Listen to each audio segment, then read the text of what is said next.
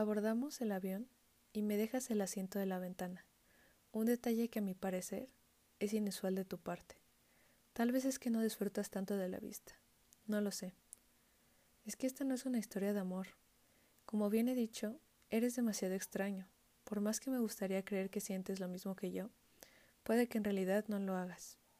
Creo que ni siquiera sabes cómo me siento respecto a ti, aunque soy demasiado obvia. Despegamos y veo que aprietas con tu mano el antebrazo del asiento. Lo haces de una manera algo sutil, supongo que para que nadie se dé cuenta, pero soy una persona muy observadora y analítica para que puedas ocultármelo.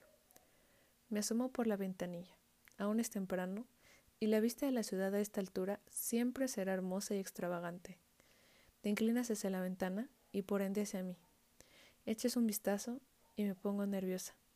Agradezco la proximidad que existe entre ambos.